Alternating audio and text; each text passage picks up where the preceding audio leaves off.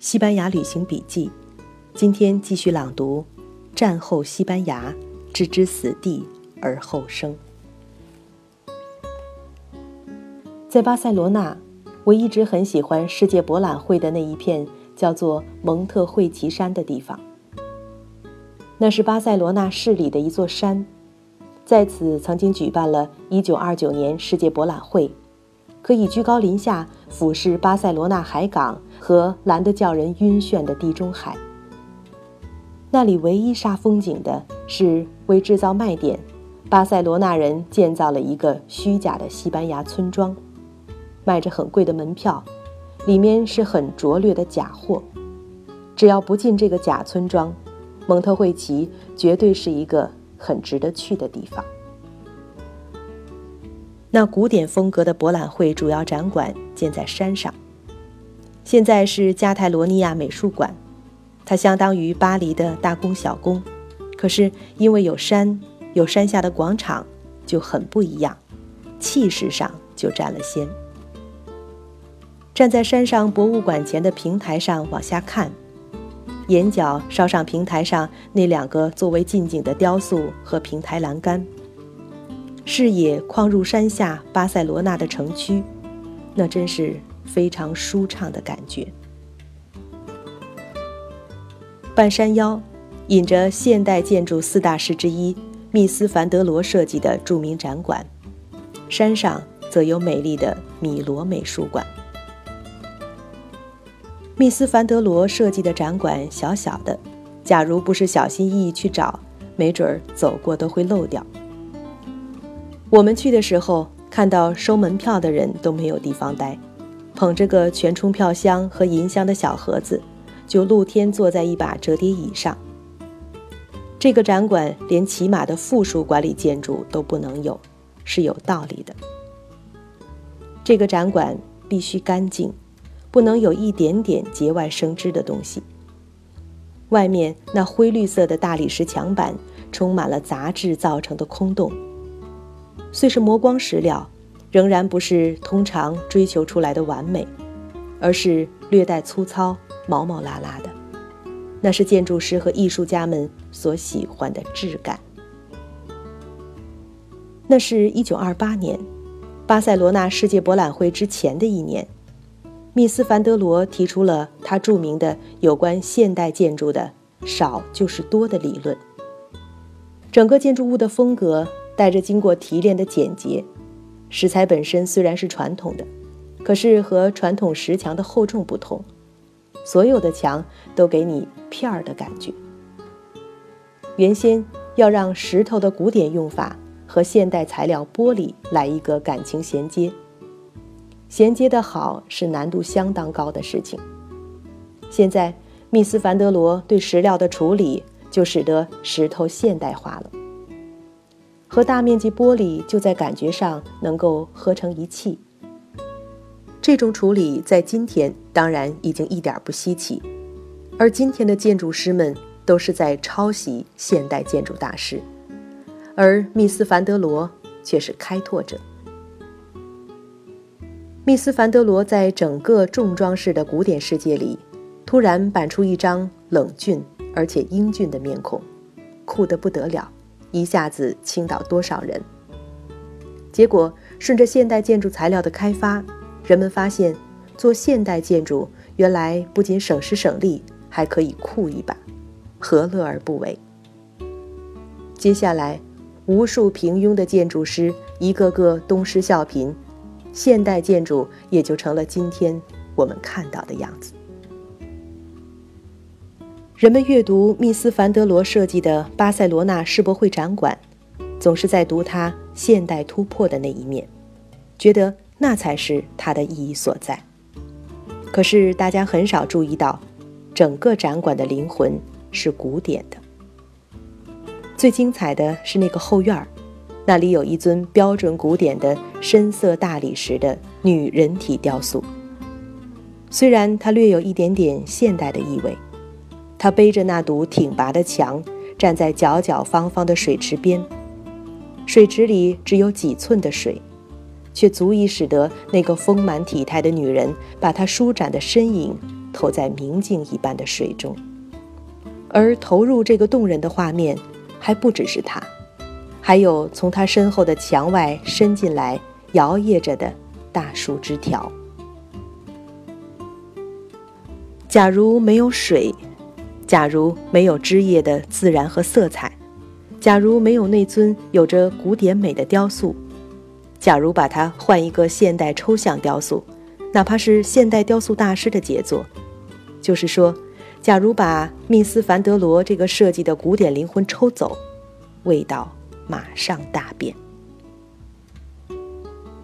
那个灵魂和他的现代变革天衣无缝的结合，才是密斯凡德罗这个作品如此不朽的原因。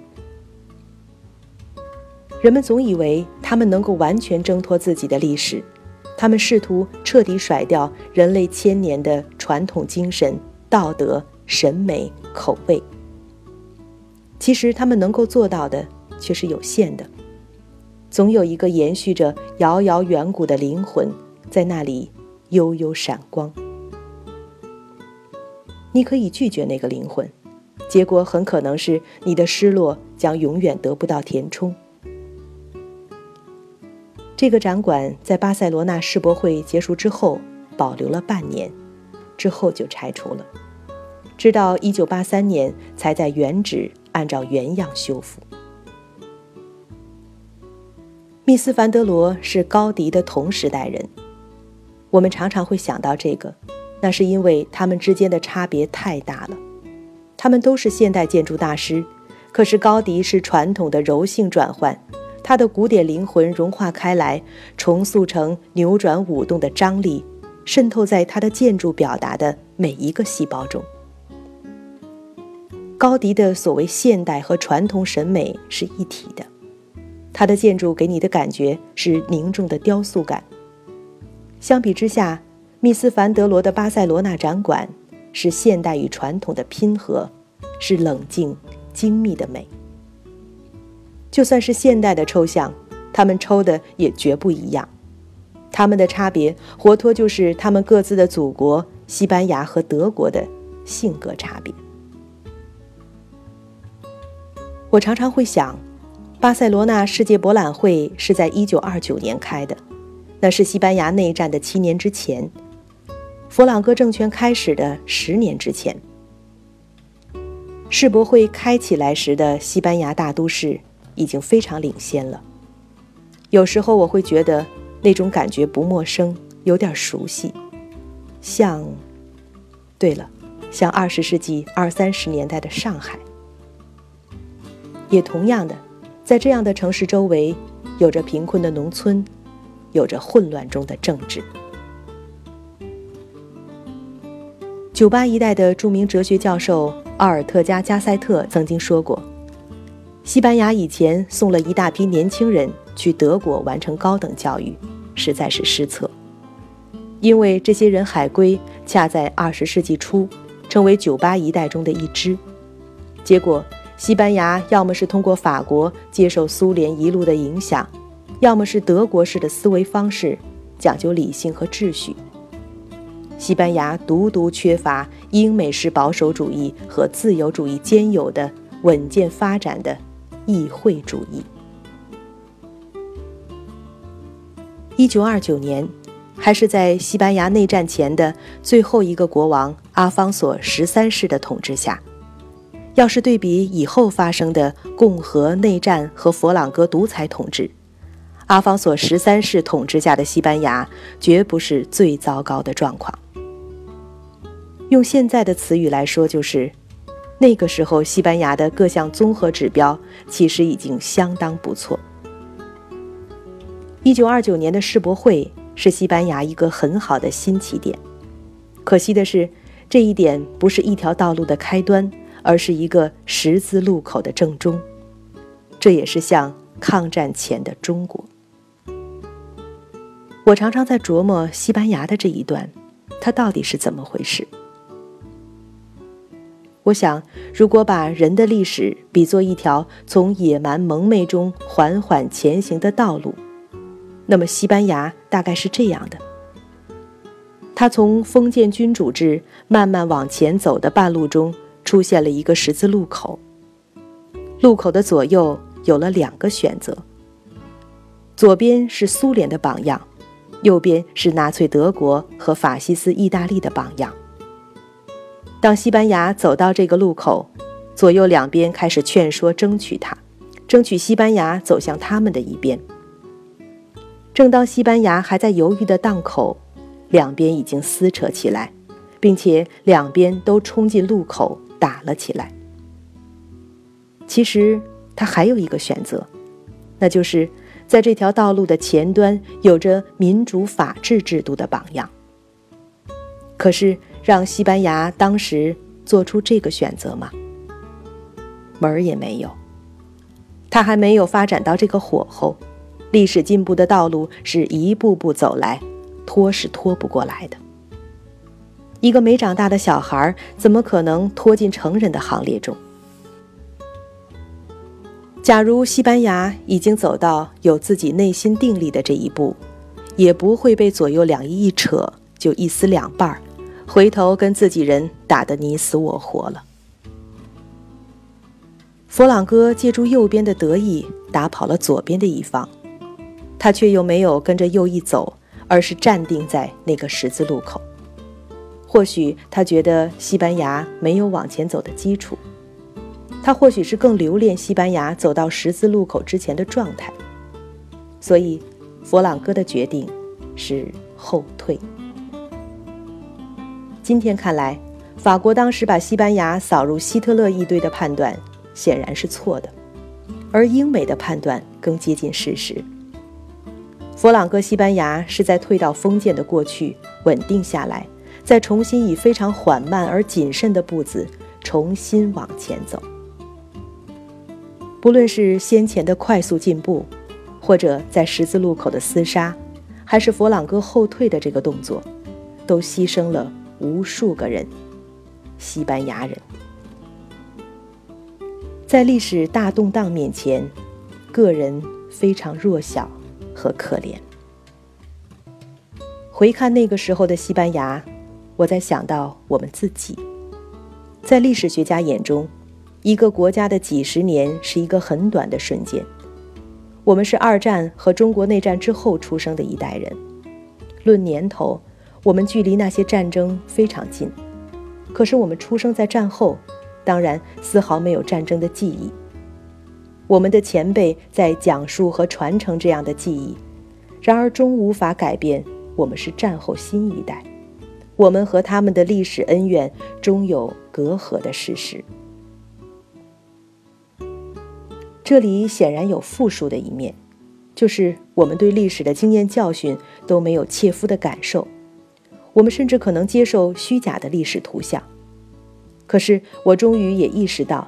这里面也有正书的一面，那就是历史给出一个机会，使得新一代的人有机会走出历史夙愿带来的仇恨，用更有建设性的面对未来的眼光来看待今天的世界。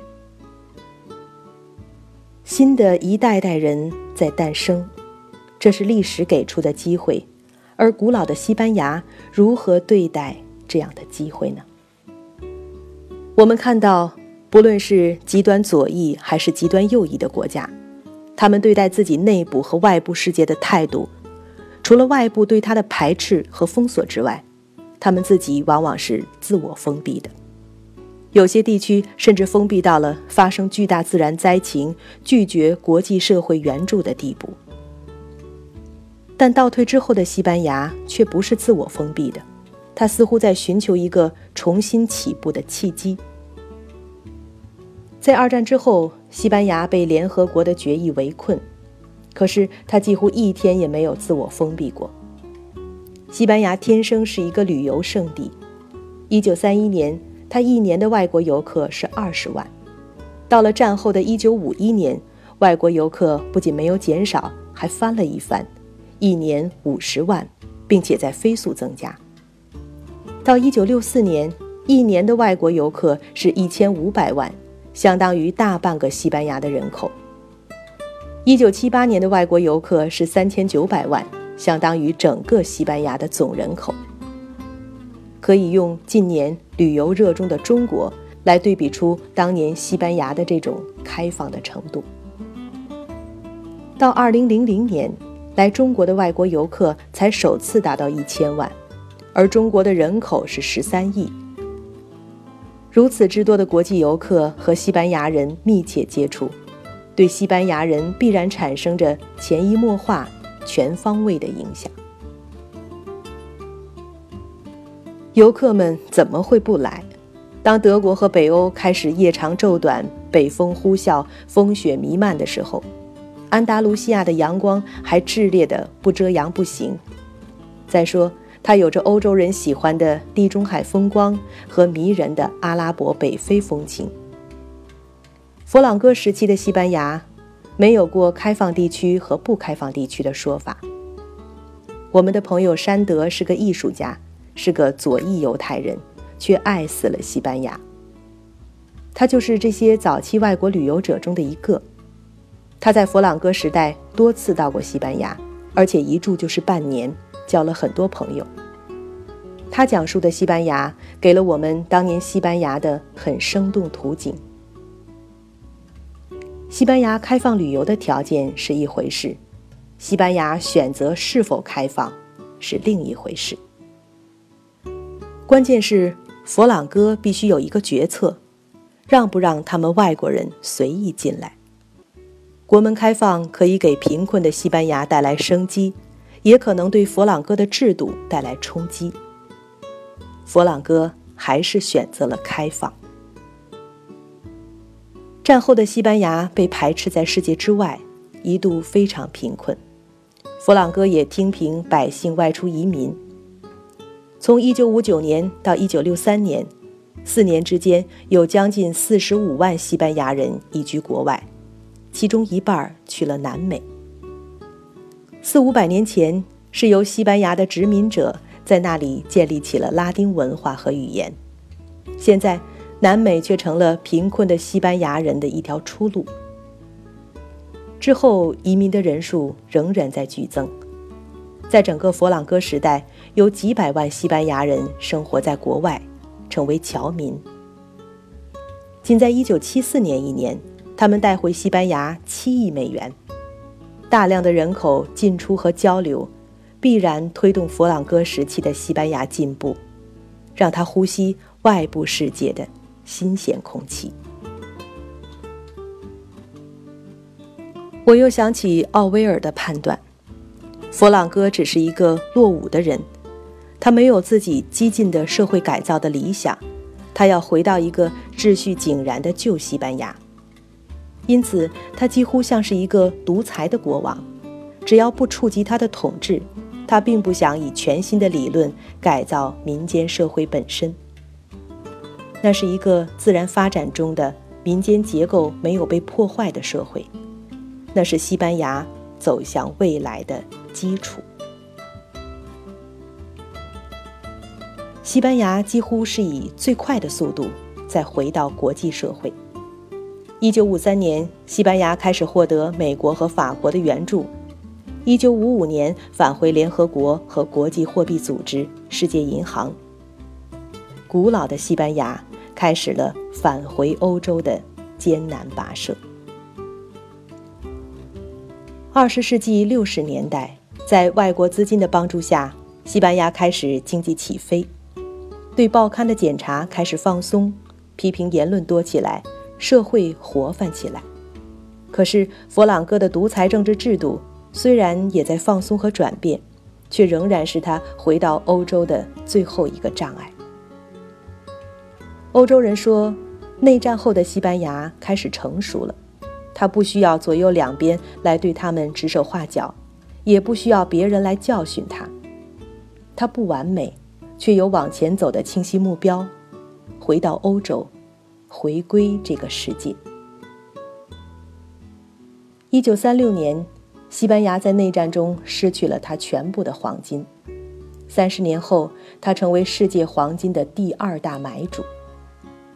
他哪里是在买黄金？西班牙是在买回他的自信。